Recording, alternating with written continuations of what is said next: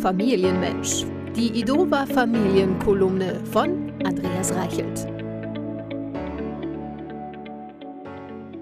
Dass der Sommer vorbei ist, wurde bereits durch die Schließung des Freibads deutlich.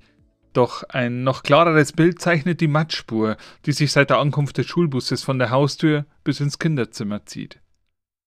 Es ist nicht dem politischen Oberhaupt des Verkehrsministeriums zuzuschreiben, dass die Kinder Erde, Steine und Pfützenwasser in der Wohnung verteilen.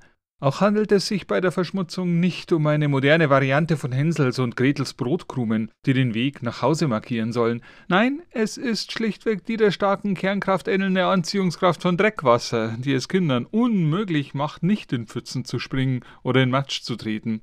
Quasi einer physikalischen Gesetzmäßigkeit folgend, pflegt es die gesunde Kinderpsyche, im Garten dreckig zu werden. Bälle sind zum Spielen da, Stofftiere zum Kuscheln und Matsch zum Reinspringen. So wurde die Welt nun einmal geschaffen, da haben Kinder keine Wahl. Moderne Eltern sorgen daher vor.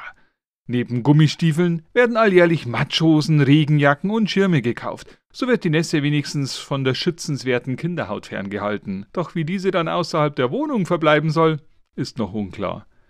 Die einzig nachhaltige Variante scheint ein Internat zu sein.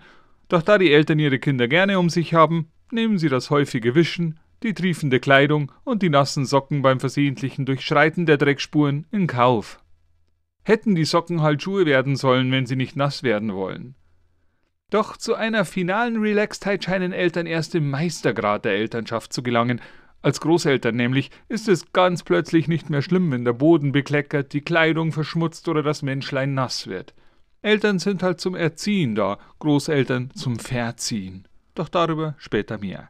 Jetzt müssen erst einmal die Klamotten gewaschen, der Boden gewischt und die Socken getrocknet werden. Herbst halt.